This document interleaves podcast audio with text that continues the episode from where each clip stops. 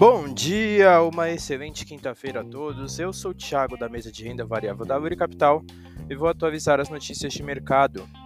No mercado internacional, fechamento de ontem, o S&P 500 subiu 0,81%, DXY caiu 0,28% e os Treasuries para dois anos tiveram queda de 1,98%.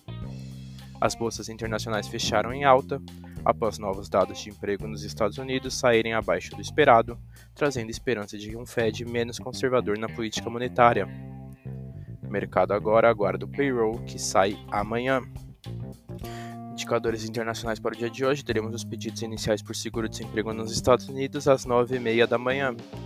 No mercado doméstico, fechamento de ontem, Bovespa subiu 0,17%, Dow Food caiu 0,25%, e o DI1F27 caiu 1,81%.